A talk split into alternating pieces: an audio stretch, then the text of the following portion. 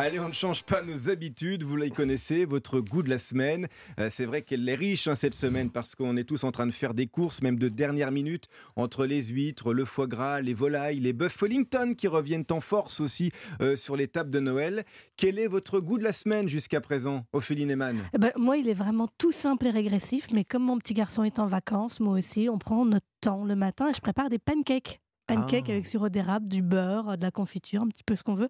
Mais voilà, on fait, des, on fait des petits déjeuners un peu plus riches, un peu plus longs.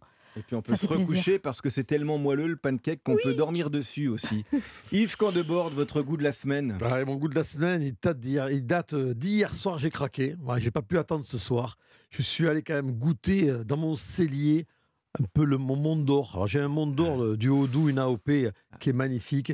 C'est vraiment pour moi le fromage de Je Noël. suis d'accord. À la cuillère, hein À la cuillère totalement. Alors vraiment le conseil qu'on doit donner, surtout ne le mettez pas au réfrigérateur. Jamais. Vous le laissez température ambiante 17-18, c'est parfait. J'en ai rapporté du Jura aussi, et là-bas, on vous donne le même conseil. Et puis, il a ce petit goût particulier parce que il est serti avec cette belle sangle d'épicéa. C'est ce qui fait la particularité hein, du Et puis- Mont d'Or. Et puis aussi, il est, il est fait avec du lait cru. Attention, parce qu'on on a un peu le- l'équivalent en Suisse, mais qui n'est qui est pas fait avec un lait cru. Donc, si on peut avoir Qui est le monde, voilà, qu'on peut avoir le du Haut-Doubs, allez-y, c'est vraiment le fromage de Noël. Et qu'est-ce que c'est bon Eh bien, mon goût de la semaine, c'est un peu comme vous, Yves. J'ai pas pu attendre ce soir, et c'est quelque chose que je vous conseille si vous en trouvez que vos courses ne sont pas encore toutes faites.